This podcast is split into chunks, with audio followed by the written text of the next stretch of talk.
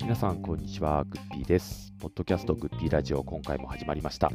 えー今回は前回の日程でプロレスからの続きで、えー2月15日、後楽園ホールで行われましたプロレスリングノア主催のリミットブレイクについての振り返りです。えー私はちょっとこちらの試合見るこできなかったんですが、えー配信でご覧になった無限職さんからの感想を中心にあれやこれやとお話しさせていただいております。それではお聞きください。どうぞ。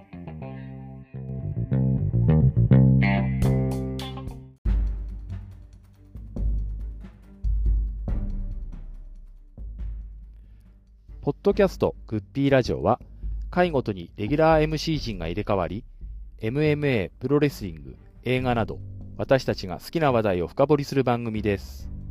このポッドキャストは Spotify、Apple Podcast、Amazon Music で配信しています。お聞きいただき面白かったら番組のフォローをお願いいたします。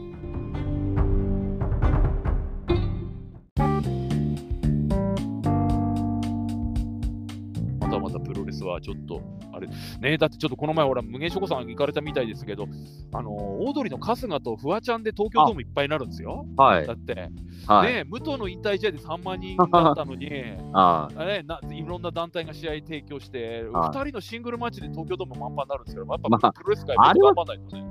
まあそうだ、あれはサプライズだったんですけどね。あの、まあまあ、オードリーの力っていうのもあるんでしょうけど、ええまあまあ楽しかったですね、あれは。僕もあれ、あの、ポッドキャストで、とか、あの、あれだったんですね、あの、えっと、その、やるっていうのは知ってて、で、UNEXT ってことを配信するっていうのを聞いてて、あ、見たいなと思ってたら、ペーパービューだっていうんで、あー有有料かよとかって思ったんで見れなかったんですけど、まあなんか大変面白かったらしくて、あはの良かったみたいでしたけど、まああ、プロレス界ももっと頑張ってほしいなって思いますが、い。ね。ええ。で、そんな武藤が引退して1年経っちゃったんですけど、そこで、まあこのままじゃあちょっと続けていきますけど、えーそれから3日後ぐらいですが、今度はノアが主催のリミットブレイク1ということで、なんつったらいいんだろう、ノア本体の試合ではないんだけど、ノアが主催の試合っていうか大会っていうことで、えーまあ、チームノアが主催の大会っていうことなんだ、これ。何なんだろう、どういう位置づけなのかな、この大会って。なんて言ったらいいんだろうな。本体じゃないんだ昔の新日本の無我みたいなもんじゃないですか？そうあ、そういうことか。あ、無我か。平成維新軍の工業とは違いますもんね。あれじゃないもんね。あれは新新日本は関わらなかったですからねあ。あれじゃないから、そっか、無我か。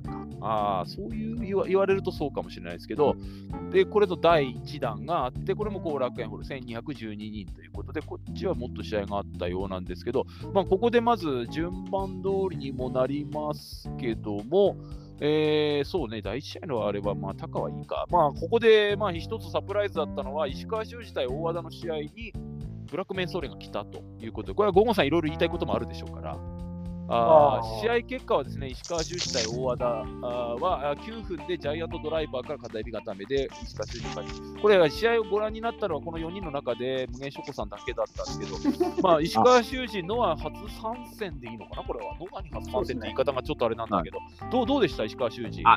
ごめんなさい、あの、興行としては大体見たんですけど、ええええ。あ、ごめんなさい、あの、試合は、あの、気になった試合だけをちょっとじっくり見たって感じで、石川も、ああ、石川出てるなっていう感じで、ちょっと、あの、まあ、また後で。流した感じなんです、ね。後でちょっとじっくり見ようっていう。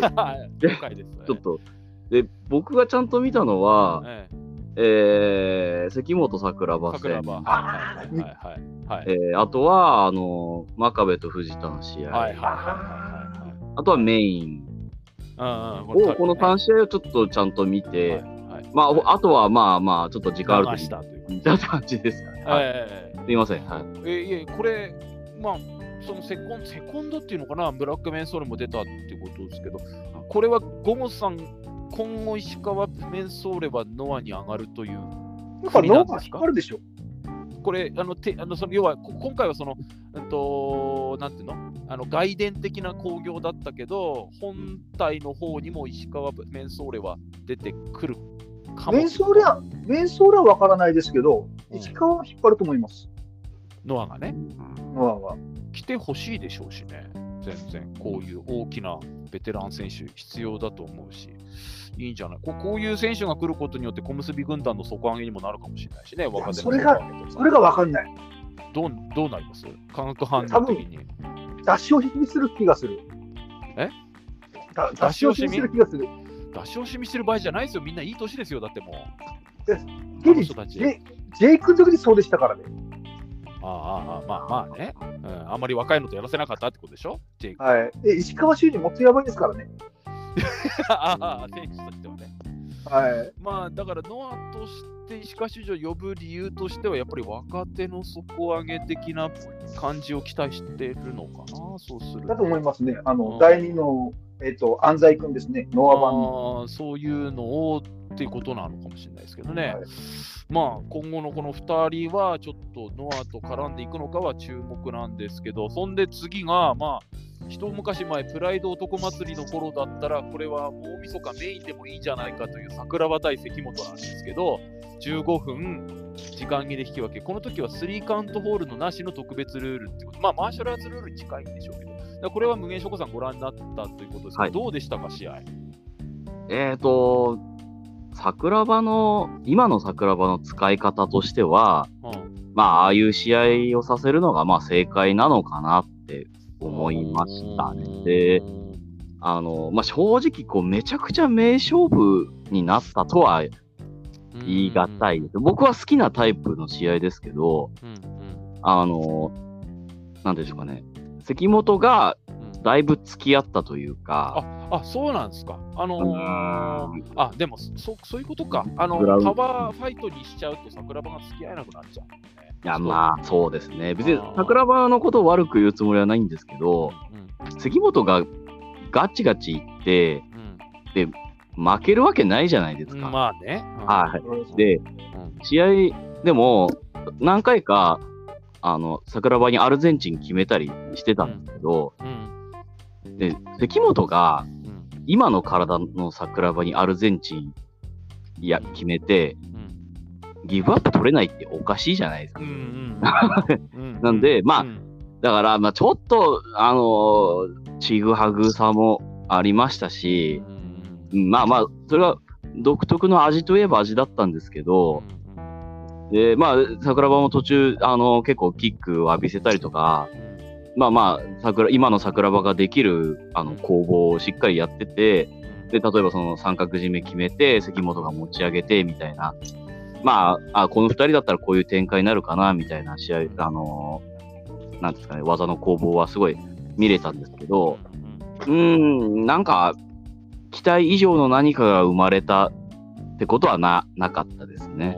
はまあでもね、20年ぐらい前だったら、ちょっとした異種格闘技戦ですよね、これもう。そうですね、はい。だなんか。桜、桜庭も別に今、ノアの巡業に出るわけでもないしう、ん。うん、まあこういう風な扱いどころ、ポイントポイントでこういう特別試合みたいなので、まあ、やらせるしかないんだろうなって思いましたね。は年齢的なものがあってから仕方ないんだけど、もう完全にこう、ね、僕はすごく好きだった選手なんですけど、まあ、昔の名前で出ています的な感じになっちゃってますよ。い。そう現。実的にはね。うんはい。これはもうしょうしょうがないっちゃしょうがないんだけど、まあ、ね同世代の藤田とか、まあ、当時プライドにも出たことのあるプロレスラーと比べると、もうちょっと桜庭頑張ってよっていう気もしなくは。まあ、船木のあの体の出来の良さとか見るとね、うん。もっと桜庭やれんじゃねっていう気もしなくもないんですけど、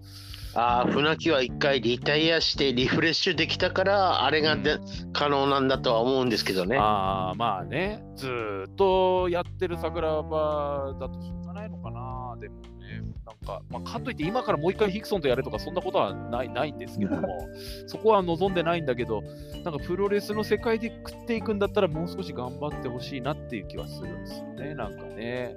なんかそのそのね、USC 殿堂に入ってる日本人唯一の人だから、もうちょっとね、頑張ってほしいっていうか、ましてや佐々木ウルカみたいなのがノアには来たわけだし、例えばウルカ対桜庭とかね、ああ、それは見たいですね。うんちょっとやってほしいなって、こう、あの、まあ、プあの、ライジンの旗揚げ戦で青木と桜庭がやったんですよ。ああいう感じで、レジェンド対、まあ、ウルカとかね、まあ、プロレスルールでやるとかっていうのいいなってはちょっと思うんですけど、あの、ゴンさんは桜庭和志ってどう見てんすか？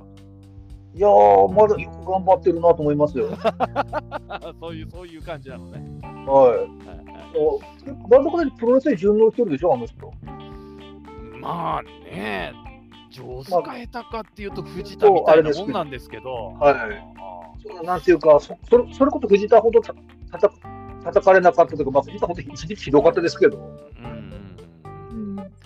藤田はね、若い時本当に上手じゃなかったからな、確かにあれは。本当にそそ,、うん、そんな感じだったんですけど。ね、フライ級したいなとかできたんですけどね、藤田。ああああああ、ねそういうのもやりましたけどね。はい。じゃあまあ、この試合はマッチメイクされた時の驚きに比べると、試合の中身はさほどというのが、まあ、正直な感想だったっていうことですかね、無限翔子さんじゃまあ、僕は、まあ、僕がちょっと冷めてるだけなのかもしれああでないですけど。も、そう、多分なんか、うん、ひそんなあのお話伺って確かにうん、そんな感じもしてきますし、関本っていくつなの？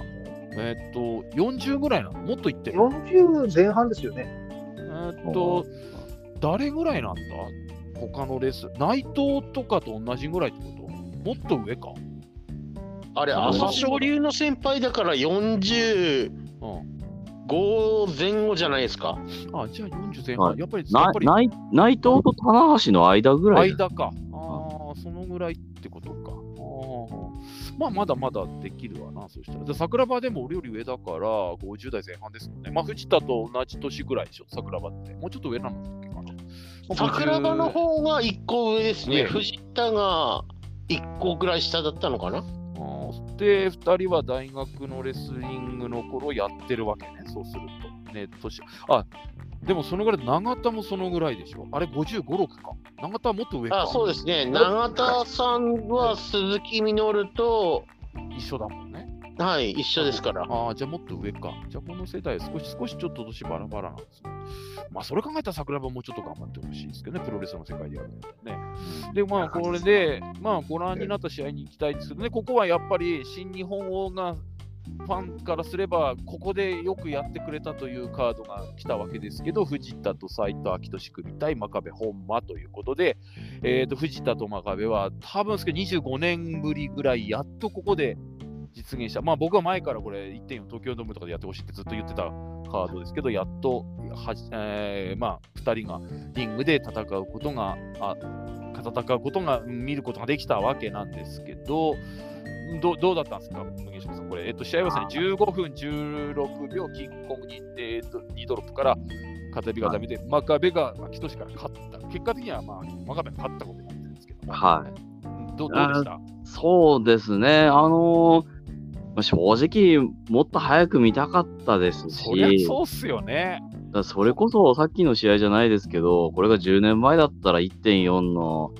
うん。ね、まあメインはないにしても、ね、あのーセミファイナルぐらいでもいい、いいと思うんですよね、僕は。うんまあ、だただまあね、実現せずにここまで来て、うんまあ何の因果かノアのリングでっていうのがまあ面白いところでもありますけど、えー、あの、なんていうんですかね、最近の藤田、ちょっとなんか、なんでしょうね、テンションがおかしい時とかありますけど、はい。赤赤マムシドリンク飲ませたり飲んだりとかね。はい。で、でもやっぱさそう最初にその空気をしっかりぶち壊し、あ真壁がぶち壊して、うん。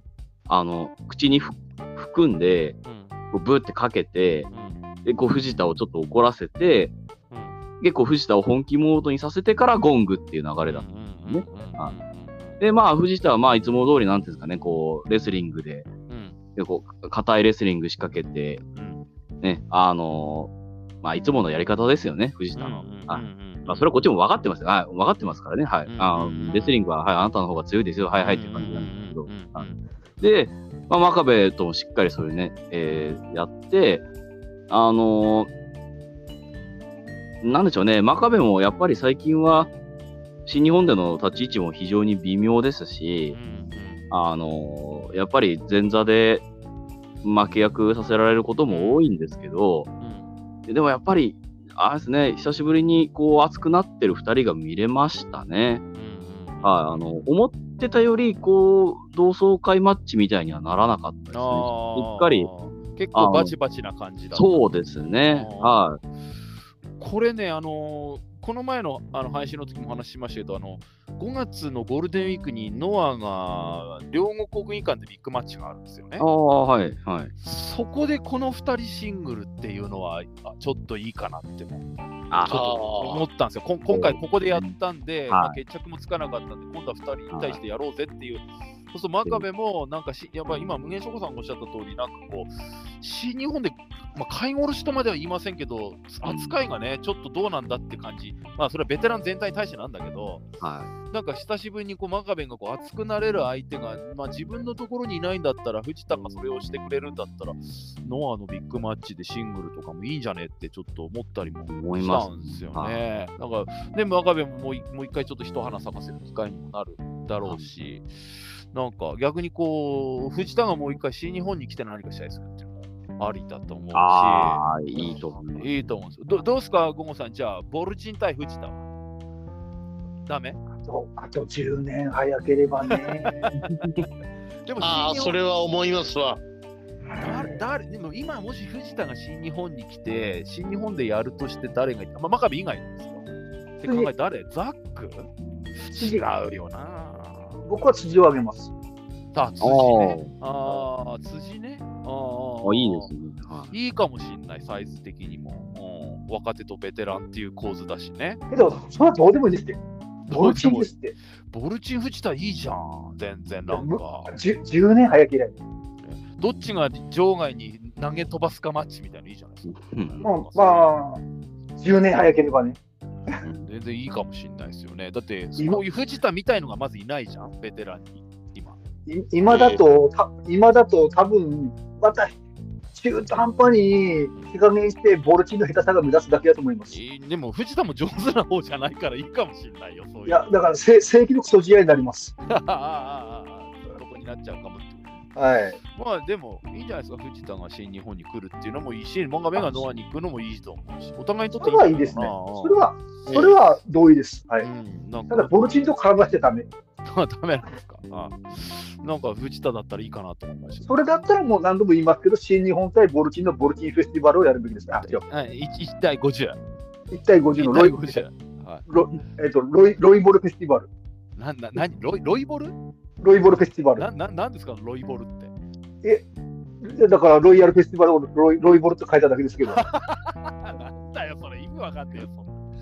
えー、まあね、まあ、ちょっと藤田にもうちょっとね、頑張ってほしいっていうか、まあ、真壁と藤田がもう一花ベテランだけど、ちょっとキャリアの中で花咲くためには、この2人の絡み、これから続いた方がいいかなっては、ちょっと思いましたけど、で、メインが、まあ、メインもこれもちょっと興味深い秋山が、まあ、ノアに来て、まあ、あの、昔よく組んだりしたことありました。永田と組んで塩崎小峠って、塩崎小峠、あ、そういうことか。チームノアの興行だから、塩崎のパートナーが小峠なのか。ということなのかな。はい。ということで、これはさこれも30分の引き分けだったんですけど、まあ、永田、あ、永田、そっか、まあいいのか、こうれか、小島とか来るより、そそういうことになるのかな。まあ、しどどうでしたか、これ、無限諸子さん、この試合は。あ、はい。えっ、と、これは個人的に MVP は小峠でしたね。そうなんですか？小峠がめちゃくちゃ頑張ってて、ほていうか、秋山が、秋山がなんかめちゃくちゃ切れてて、うほうあの、結構小峠にめすごい当たりがきつかったんですよね。ほうほうほうほう。なんか、こう本気で怒ってんのかなみたいな、なんか関節蹴りとかやってきて。なんかよくわかんないんですけど、で、で、小峠もそれで結構もう、あのな、なんでしょうね、熱くなってた感じで、うん。で、あ、もちろん、あの、試合が荒れたわけじゃないですよ。でもうんあの、うんなんでしょう、あ、ここれ小峠すごい頑張ってんなって感じで。うん。でえーっと、まあ、でもそれだけではなくて、永田も、あの、やっぱり隣に秋山がいるからっていうのもあるんでしょうけど、あの、コンディションがすごい良かったと思います。あの、少なくとも全日で三冠巻いてた最初の頃よりかは、まあ、良かっあーコンディションがいい。た。はい。はいはいはいはい。で、あの、塩崎との絡みもなかなか見応えありましたし、はいやっぱりそれで、ノアはお金あるからやる気が違うんですかね。いやいやいや、金の問題じゃねえと思うよ。そんなことはないと思いますけど、これ、秋山と永田っていうのも大学のレスリング部の何かですよね。たあなんだライライバルなんだなんかですよね。先輩後いや輩。いやなんか違ったっけかなんか関係あるんじゃなかったっけ秋山と永田は同世代ですけど、ね永田さんの方が1個上なんですよね、確か。あそうなんですか。まあ学年で言うと。どっちかっていうと、プロレス入りしてからの方が縁が深いえあ、そうなのええアマレス時代からのあれとかではないのか。うんあのレスリングだとあの秋山は中西との専修大学つながりだったんで、中西か、関係あんのは。うんと、秋山と中西は専修大ね。の先輩はい後輩。ね先輩後輩。だから、長州とか長谷とかの流れですね、そうするとね。はで、えっと、永田は日体大でしたっけか。日大です。日大大だあ日大か。はい。そうすると、芦野が後輩なんだな。ですね。ああ、ー確かに。でもまあ世代は全然違うけど、で、はい。桜庭がこの世代というちょっと下だ、2、3個下だけど、中央大のレスリング部か。鈴田の後輩ですね。ジャンボとかスワマとかも中央大ですね。はあともうまあわ若いので言うと、あの安西がそれになるい。そうですね。あーそうすると秋山と永田ってなななんなんですか？ライバルのようなまあでもライバルじゃないですか。あの、うコンビのようなみたいな感じそうですね。東京ドームでもシングルやって。ますし。ああああああの、あれこそ、はいあすいません、どうぞ。あれこそビジネススタッフですよ。あまあまあ、まあまあま秋山というとすごく印象が強いのは、あの、あれですね、だいぶ前ですけど、あの、G1 クライマックスに出てきた時準優勝かなんかした時あったと思ったあ。ああ、はい。仙台にありそれがすごくの、ノアになってから来たんだよな、あれ。のはですね。そうですね。それはなんかすごく、あの、なんていうの、他団体での試合っていうとすごく印象強いのは、まあ、G1 に来たそも時が思いあれだな。そもそもエクスプロイダーって、うん秋山からもらった技ですね。永田が今やってる技ってそうですよね。で、一応その技の交換みたいな感じで、うん。永田はうん永田ロック2をうん。あ上げたっていうか、あそれはいらねえわ。でも今全然使ってないですけどね、秋使。ってないんでしょうね。俺あんまり DDT の試合って見たことないもんだから、今、秋山どんな感じかわかんないんですよ。イヤマンでしょ、秋山に。まあ、フロントネックロックもありますからね。まあ、永田も永田でエクスプロイダーはただのつなぎ技みたいにしちゃってるし、だから、まあま永田さんに関してはセンスがないって説もあるけど。うん。まあでもなんか、まあまあなんか、やる、やっても組んでも手が合うタイプなんでしょうね、この二人。めまあ、盟友っていう感じで。うん。感じなんだろうな、なんか、そういう関係っぽいですもんね、なんかね。小峠が頑張ったんすか？おーなんかね、はい、うん。ジュニア、一人でうん。ジュニアだったんですけうんど、あの全然押し負けてなかったですしう、んああのいいですか？うんうん。あ、はい。小峠で一時期ヘビーになったんでしょ、ノアで。あ、そうなそのあはい、へえ。一回ヘビーになってまたジュニアになったっていうタイプ。はい、あのなんかマントおつけてた頃、確かなんかヘビーになってて、うん。でヘビーでもあ言い方悪いけど中途半端だったからジュニアに変えてて、ジュニアになっても中途半端で、今、二年子さんに褒められてるっていう、なんか不思議な。そうか、だからあそっか、あの、あんまり小さく、あの4人の中で小さく見えなかったんですけど、うんうんあ、じゃあ、タッパはあるのか？身長がまあまああるのかな。は身長まあまああるんですよ、確か。うんああ、はいまあなんかね、確かに試合見てると、健太よりはっ て言われても一違和感ないかもしんねえな、うん確かに。あーなんかね、うんこの4人のカードって組み合わせだといかにもなんか小峠負け役として出てきた感あるけど、引き分けになったっていうその結果から見ても頑張ったんだろうなっていうそうですね。感じしますもんね。はい。なんか、こんな、こんな顔怖い小峠、久しぶりに見たな、みたいな感じ。へえ、まあ逆に言うと秋山にスイッチ入れてもらったみたいな。ああ、そっちもあるのかな。また秋山のわしが外した病が出てきたんですかね。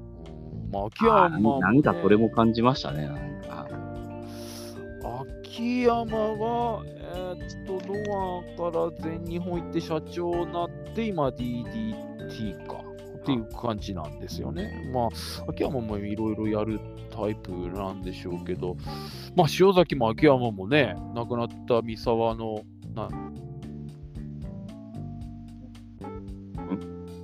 あれ？ああれ？聞こえますか？あ、聞こえます、聞こえます。あ、聞こえます？あ、なんかおかしかった。聞こえます。あ、今聞こえる。あ大丈夫一瞬聞こえましたよ。あすいませんはい、今大丈夫です。えー、まあ、あーえーこ、そんな試合だったって、これはあの、なんかあれなんでしょう、第2弾もやるんでしょ？なんかリミットブレイクを。3月にやるはずです。あそのカードはもう発表されてるんですか？あ見ればわかるその時にメメンソーレと石川修司が誰かとや,、まやるんで、出るのね、その時に。はい、どれかな？その ?3 月何日頃なんですか？これ、本体のあ疲れなかったかなああ、出てる出てる。かな？横浜でやるんだ。これ、これ見ればいいんだ。えーっとね、今発表されている段階だと、えーっとね、み目新しいものって、小峠藤田組対樋口メンソーレ。えー、メンソーレが藤田と絡む。おーまあ、あれですね。はい。まあ、はい、で、秋山、秋俊組対石川修司、綾部で。なんか全日本みたいになってきましたよ。なんか、え？綾部でもこっちに来るんだ。まあ、石まあ呼ぶでしょうねまあ石川国ですから修司のっていうことなんでしょうけどね。えーあれ、綾部蓮ってあれですよね。不倫になったんでしたっあ、けそうそうそうそそううそうそうそでふだ誰もがフリーになって全日本に入団するんだろうなみたいな感じに受け取ってたのが矢先に石川修司が退団しちゃってそのままフリーで今でも全日本に参戦してるみたいな感じなんですよね。なんかうんなんかそんな感じ。あこれメインなのかな？えーっとね塩崎と俺これ全然知らない選手なのすいませんね。おあの皆さんご存知か夕張源太っていうのかな？う。ああ、ジャスジャスタップあとかだあ、そうなんだ。でも、その相手が遠藤哲也と飯野勇気っていう選手。で僕ああ、あのあラグビー出身の。えラグビー？はい今、どこの団体の選手なんですか？えっ、と、DDT ですよね、あいいのって。あの、最近まで男爵 D のとうん組んで、ケツ出してた人でしょ。そうなんですか。ラグビー選手だったのにケツ出して。あの、何でしたっけ？あの、TBS でラグビーのドラマあったじゃないですか。ああ、はいはい。あの、日曜劇場で。ああ、あの、うんと、うんうんうん、あの、こう、なんか、わかわかるわかる。大泉洋が出てたやつはい。はいはいはいはいああれに出演してたんですよ。確か。じゃあそのこね、ぜ第1弾に比べるとこう知ってる選手が少なくなった感じもするんですけど、その、その日の興行の中で、これ試合以外の部分なんですけど、はいはいはい。あの、DDT 軍団が乗り込んできたんですよね。ほうほうほうほうほうほうであの、なんかまあ、第2弾は俺たちも出るみたいな。うんで、ノア対 DDT っていうのが、あがかこん今度はそっち、それを柱にしていくみたいなんだけど、だから多分、あれじゃないですかね、ノアはその、もう一個マンデーマジックっていうのもあるわけじゃないですか。ありますね。マンデーマジックとそのリミットブレイクっていう、と、あとはほ本戦の興行3本柱で、で、他団体の選手をよよ呼んでくっていうか、だから多分、石川とかメンソーレとかも、いきなりノア入団とかじゃなくて、最初はその、 LIMIT BREAK とか MONDAY MAGIC 専用じゃないですけど、みたいな感じであ回していくのかなっていう気があちょっといいですか、はいはい。ノアって新日ほどじゃないですけど、選手はいますよ。まあまあまあ、いますよね。はい。はいこれ、あれですね、じゃあ、ノアは、その、NXT、 SmackDown、Raw じゃないですけど、そういう、なんか、そういうのを目指してるんじゃないの？中にいろんなブランドを持つようなものを目指してるってことなのかな、もしかすると。いやーまた割り込みますけどあ、話題になりますけど、サイバーフェスがまたちょっと、あれでしょ、なんか、レスルユニバースか。ああのそう今日ちょっとね知ったんですけども、レッスルユニバース、今までは DDT とノア、まあ、あ他にもやってたのかな、ちょっと僕はあの契約しないと分かんないですけど、東京あ東京女子でしそこに情、ですね、あと頑張りプロレス。そこになんとですね、今度、仙台ガールズと道のくプロレスなんかも、このあー契約すれば見られるようになるという発表があったあという01かな？あ、そうだ、01もだ。ということで、着々とそのコンテンツを増やして、その、なんていうんですかね、あのワールドや全日本テレ TV とはちょっとち違う感じでいろいろやっていくような感じなんで、道プロも見れるってなるとね、契約する人も増えなくはないんじゃないかなって、ちょっとこう、見たいってね、あと仙台ガールズ見れるっていうとね、僕もちょっとときときめきましたもんね、なんかね。まあなんか、ちょっとこうノアは戦略的には新日本とちょっと違う、世界戦略に出ている新日本とは違って、こう国内レス団体の豊富なコンテンツとか、ブランドの細分化とかみたいな路線で行こうとしているのかなって感じがちょっと見えてきましたね。うん、そのレッスルユニバーでそれだけ増えてるのに、そのノアでまた増やしたら、見るんかなと思って。